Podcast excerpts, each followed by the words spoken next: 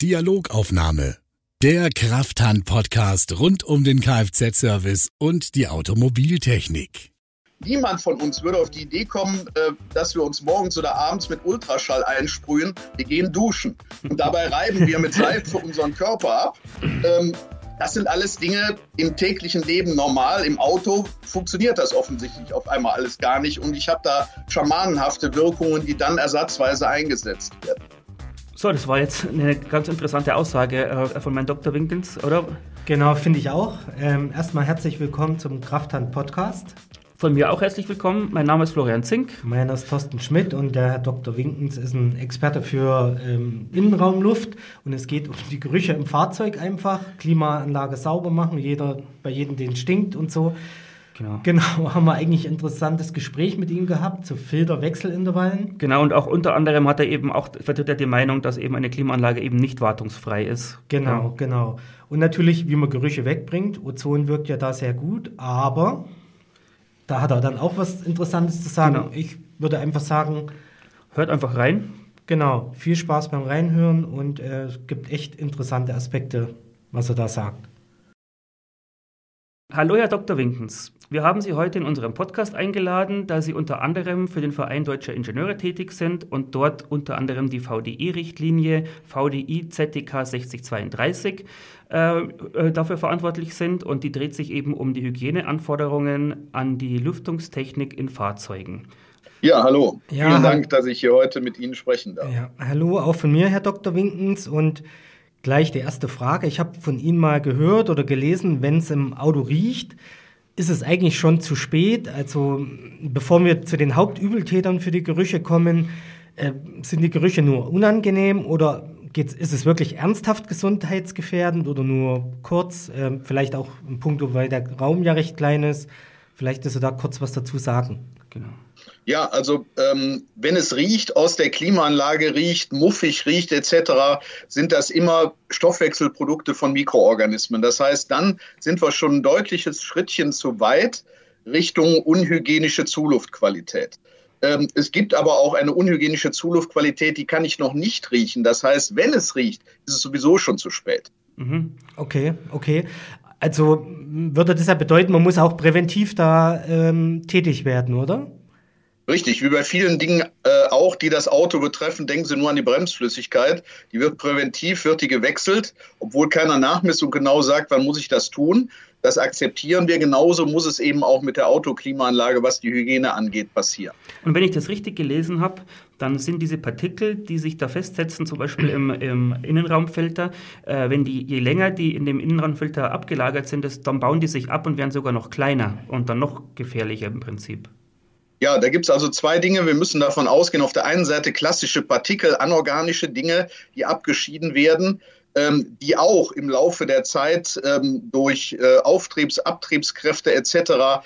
Äh, in noch kleinere Partikel abgespalten werden. Das Hauptproblem sind aber die lebenden Partikel, die abgeschieden werden. Also zum Beispiel Sporen von Schimmelpilzen, zum Beispiel Bakterien und Pollen.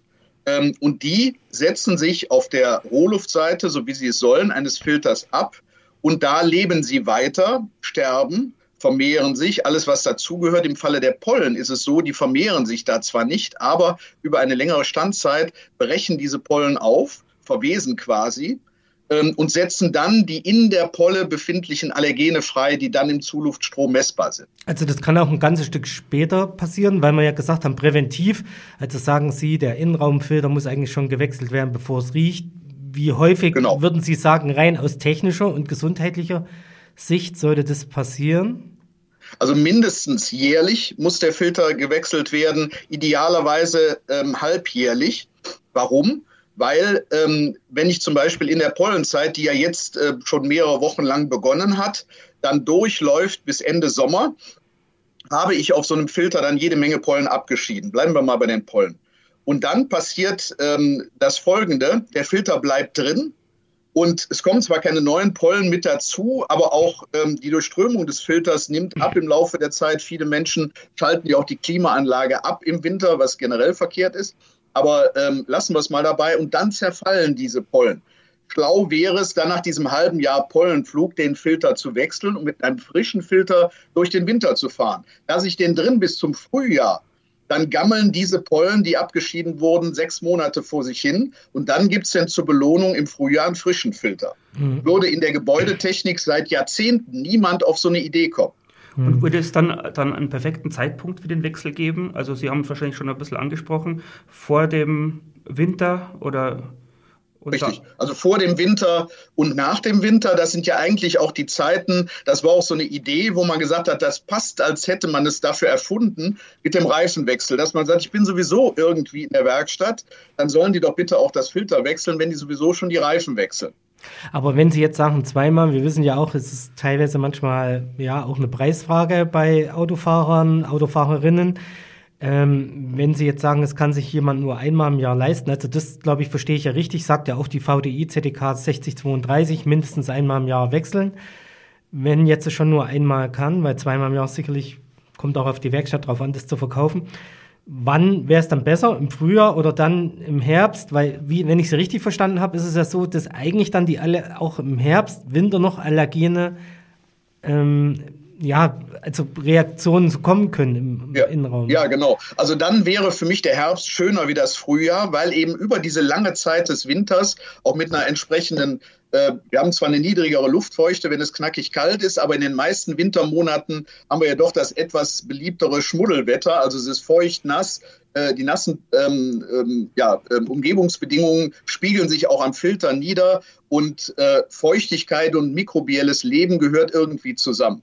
Das heißt, dann würde ich auch in die Wintersaison mit einem frischen Filter fahren und den auf keinen Fall bis zum Frühjahr stehen lassen. Hm. Interessant. Also ich hätte jetzt ja, jetzt, nicht jetzt andersrum, erwartet, ja? jetzt andersrum okay. gesagt. Ja, okay. Ja. Und äh, beim Wechseln selber, ähm, da was beachten, Sie hatten ja, glaube ich, auch gewisse Untersuchungen gemacht, dass da gerne mal was vergessen wird oder, oder eben, genau.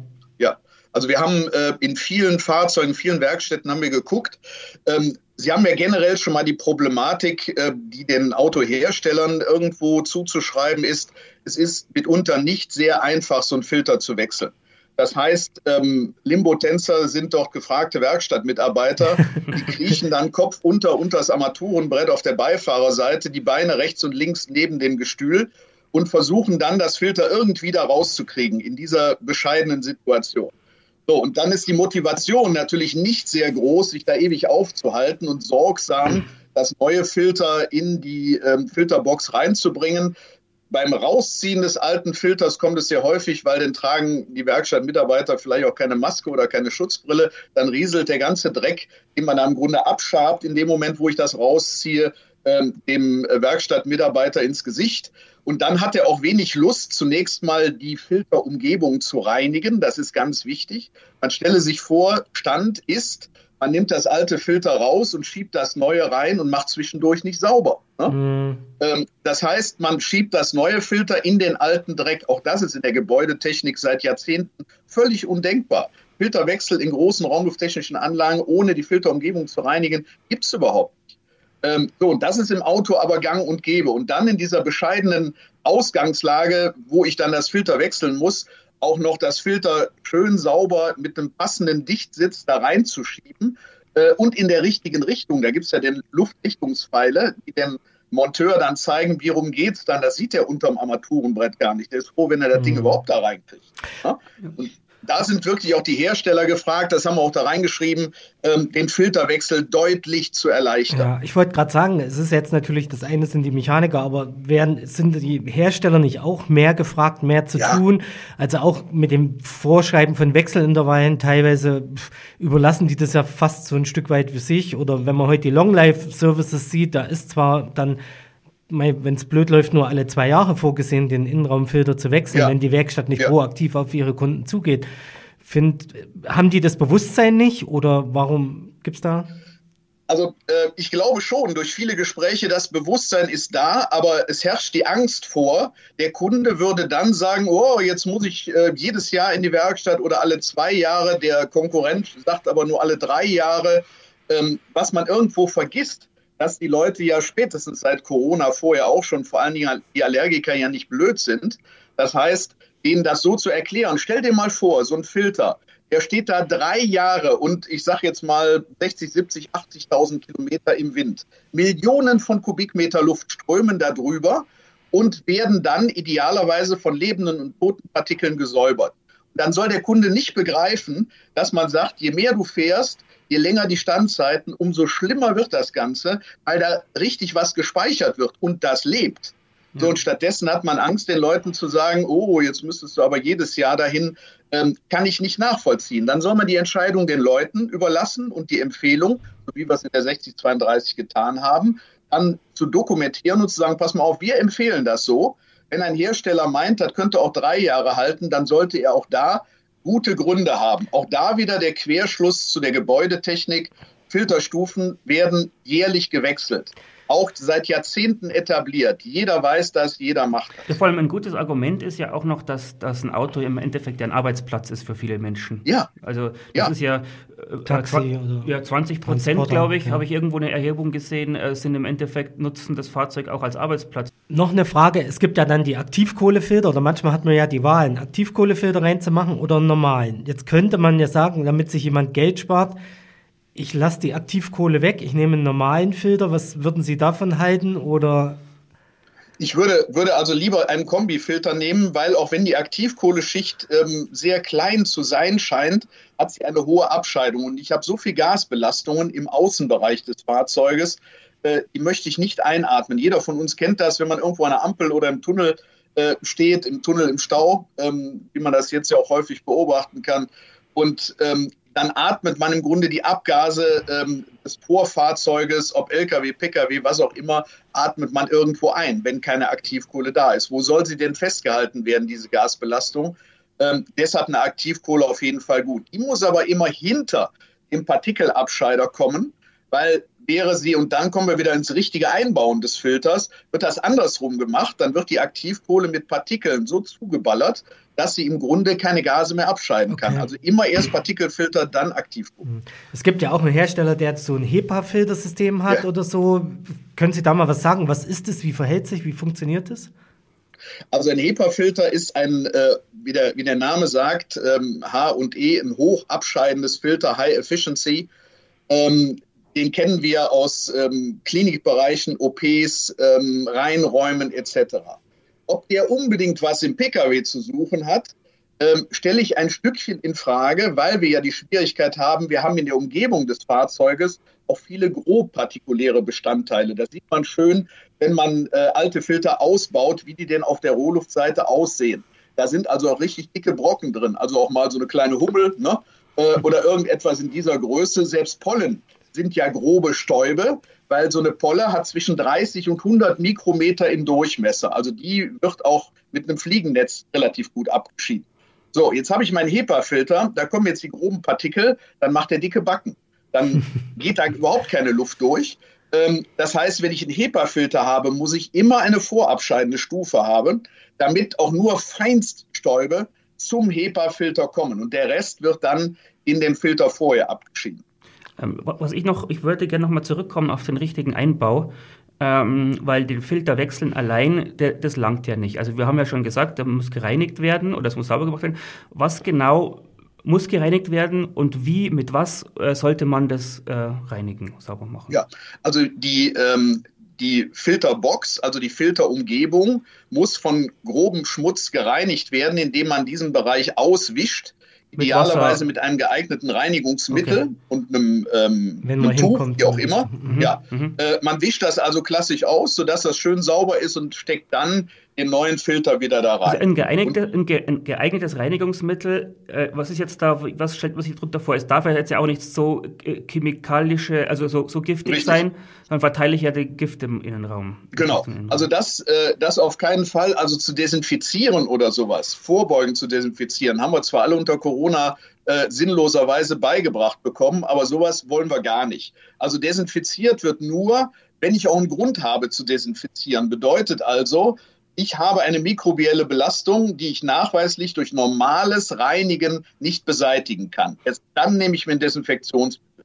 Ja, okay. Alles andere vorbeugende Desinfektion fördert höchstens ähm, die multiresistenten Keime. Davon haben wir jetzt schon genug, das wollen wir auch perspektivisch nicht. Also ich nehme ein Reinigungsmittel ähm, auf, ähm, ich sag mal, leicht alkalisch, wie auch immer, ähm, was die Oberfläche ähm, haptisch schön sauber werden lässt und äh, im Grunde eine, äh, ja, eine saubere Umgebung für das frische Filter bedeuten. Wenn zunächst mal aussaugen ist auch schon viel, und dann auswischen ist ja viel Aussaugen ist auch ganz klar, damit ja. man den groben Dreck da weg hat, aber vieles backt innen dran, sodass man auch wirklich gucken okay. muss, dass man wischt.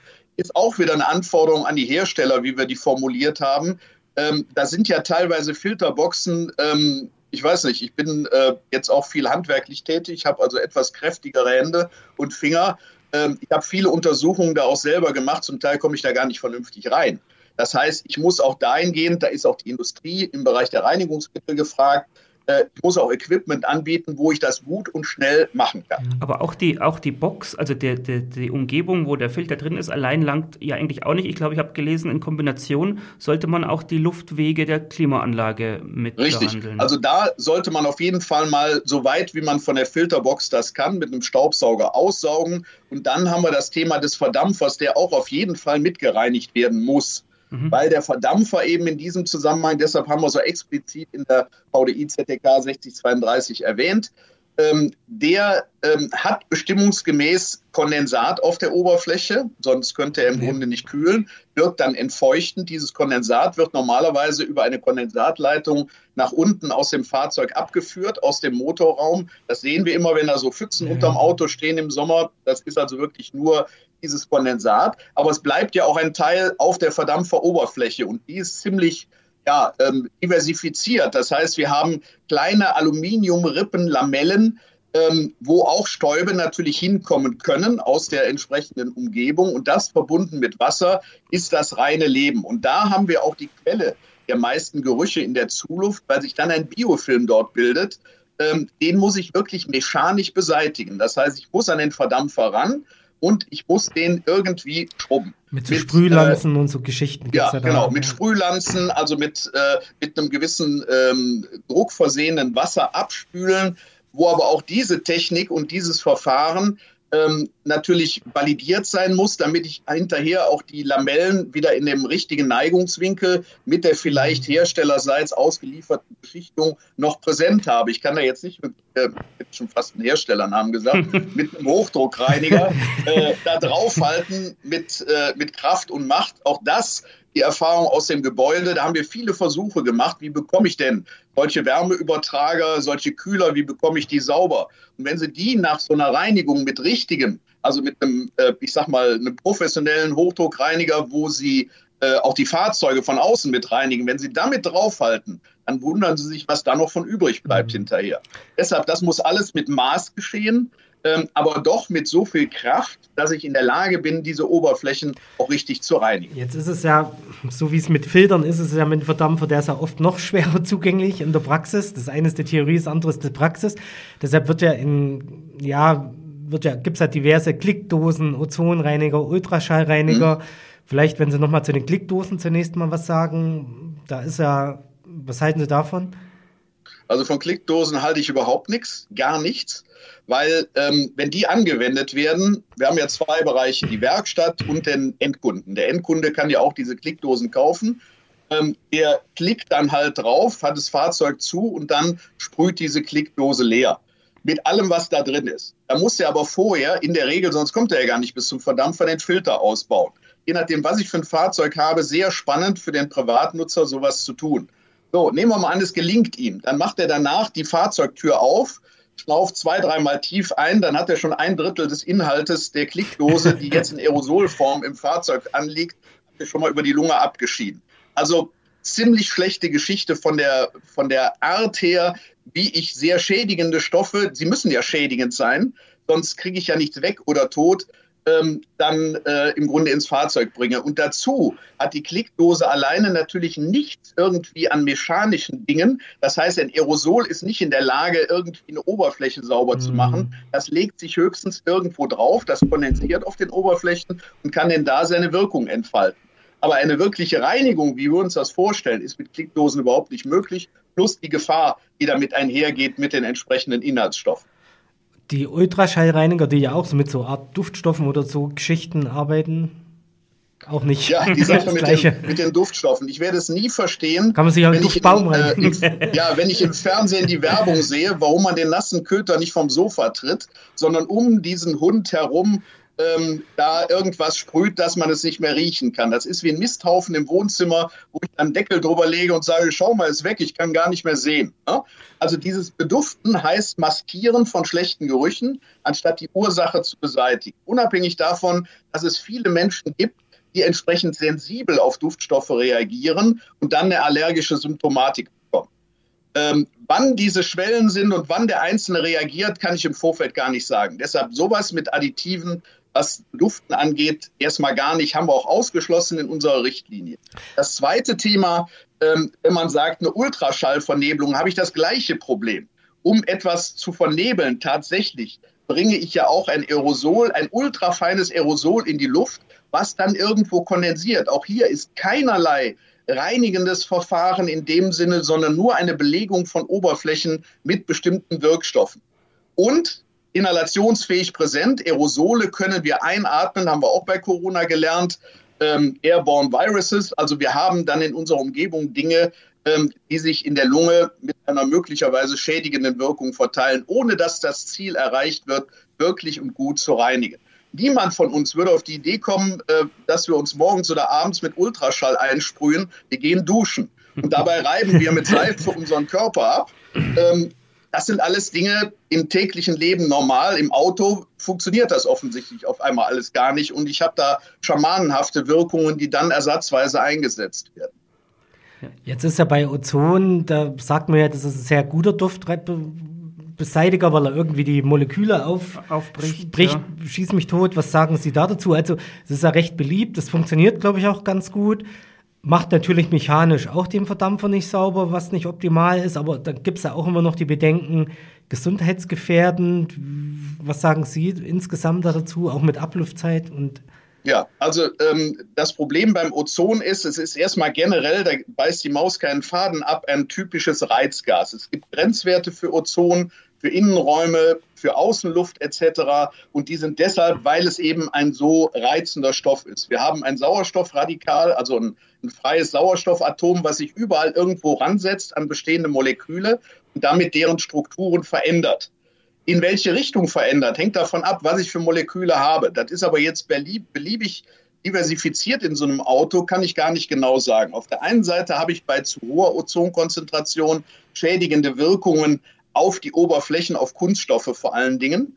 Ähm, wenn man da nicht mit wirklich Sachverstand dran geht, dann muss das Ozon so weit wirklich vom Fahrzeug, Sie haben es gerade schon mit dem Stichwort Ablüftzeit erwähnt, äh, ich muss nachlüften, damit da wirklich nichts mehr da ist. Sonst mich dieses Reizgas ein. Ähm, ich bin ähm, neben dieser Tätigkeit bei der VDI ZTK 6032 in einem Ausschuss der Vorsitzende, der sich mit der Bewertung von Luftreinigern beschäftigt, unter Leitung des Umweltbundesamts der Kommission Reinhaltung der Luft. Äh, da gibt es eine ganz klare Prämisse. Es gibt ja auch Luftreiniger, die Ozon produzieren, um dann auch bestimmte Dinge in der Umgebung äh, zu zerstören ganz klares Commitment geht gar nicht. Ozonerzeugung in diesem Zusammenhang gehört nicht in einen Innenraum, wo dann Menschen drin sind, weil ich eben auch kein Gefühl habe für diese Ablüftzeiten. Ich müsste ja messen, um genau zu sagen, so, jetzt sind wir soweit, jetzt können wir die Leute wieder da reinlassen. Das macht aber keiner. Mhm, okay, und deshalb okay. halte ich das im Rahmen dieser Anwendung, dieser spezifischen Anwendung auch nicht für zielführend. In einer bestimmten Konzentration von Profis angewendet, um jetzt, ähm, ich sag mal, stark kontaminierte Innenräume wirklich zu reinigen. Da gibt es ganz tolle Effekte, das habe ich auch gesehen. Aber da muss eine absolute Professionalität dahinter sein und eine Erfahrung, um es hinterher nicht zu schädigenden Wirkungen kommt. Mhm. Ja, Also eigentlich dann theoretisch sollte man das, die Konzentration messen, was ja mit Werkstattmitteln nicht so einfach möglich ist. Nee, macht ja keiner. Ja, ja, ja. Okay, wunderbar. Wäre sehr aufschlussreich. Von ja. meiner Seite, hast du noch Fragen, Florian? Nein, ich habe auch keine Fragen. Fand es auch sehr aufschlussreich. Vielen Dank schon mal dafür. Vielleicht von Ihrer Seite mich. noch irgendwas Wichtiges, was wir vielleicht nicht gefragt haben, angesprochen haben? Ja, also ähm, die Werkstätten, ähm, deshalb ist es ja auch eine VDI-ZTK-Richtlinie, äh, die nehmen diese Impulse sehr dankbar auf äh, weil sie es reflektieren, also die Leute, die bei uns in den Ausschüssen drin waren. Und wir rennen auch offene Türen ein, wenn wir zum Beispiel fragen, was wir auch nach wie vor tun. Äh, wir möchten bei euch mal messen, wir möchten die Effizienz des Filterwechsels, der Reinigung messen. Wir möchten Probleme darstellen können, was passiert, wenn ich in der Werkstatt eine Klickdose oder so einen Ultraschallvernebler einsetze. Kriegen wir überhaupt keinen Stress, überall Termine, das ist sonst nicht selbstverständlich. Das heißt, das äh, Kfz-Handwerk ähm, nimmt diese Sache sehr, sehr positiv auf. Ähm, ich würde mir aber deutlich mehr, ähm, ja, ich sag mal, äh, positives Feedback auch von den Herstellern wünschen, äh, in diesem Zusammenhang darauf einzugehen, also dafür zu sorgen, dass man entsprechende Zugänge hat, auch zum Verdampfer, wo ein kleines vorgefertigtes Loch reichen würde. Es gibt so viele Löcher in der Karosserie, äh, die mit Stopfen verschlossen sind für mhm. alle möglichen Durchgänge. Warum nicht ein kleines Loch mit so einem Stopfen, wo ich hinterher eine Lanze reinführe, um den Verdampfer zu reinigen? Ein einfaches Reinigen von Filtern. Wir haben bei einem Fahrzeug, will ich jetzt nicht erwähnen, welches, da mussten sie das Gasgestänge ausbauen, um tatsächlich den Filter wechseln zu können. Das kann ja nicht deren Ernst sein. Mhm. Das hat ja nichts mit einem regelmäßigen täglichen Doing zu tun. Jeder, der einen Staubsauger betreibt, der weiß, es ist schön, ich mache die Klappe auf, wenn ich jetzt ähm, einen Beutelstaubsauger habe, nehme den Beutel raus, der wird verschlossen, dann verwerfe ich den, dann kommt der frische Beutel rein. Da fange ich auch nicht mit irgendwelchen komplizierten Prozederen an. Das ist ein normales Doing. Auch der Staubsauger ist wartungsfrei. Die Klimaanlage ist vielleicht von der Technik her auch wartungsfrei, aber was Filterwechsel und Reinigung angeht, natürlich nicht. Ja. Und das ist eine, eine ganz wesentliche Botschaft, wo man sich auch mal trauen muss als Hersteller, den Leuten das zu sagen. Wie gesagt, die sind ja nicht blöd. Äh, die wissen ja bei so etwas, da muss ich mal ran. Ja. Das war ein dann, schönes Schlusswort. Dann, dann, dann, appellieren wir an alle äh, Entscheider aus der Automobilindustrie, die uns unseren Podcast hören, dass sie da was ändern. ja. Das wäre sehr schön. Dann nochmal vielen Dank. Herr Dr. Winkens, vielen Dank. Und sehr gerne. Bis zum nächsten Mal an unsere Zuhörer und genau. Ciao. Ciao. Tschüss. Dialogaufnahme. Der Krafthand-Podcast rund um den Kfz-Service und die Automobiltechnik.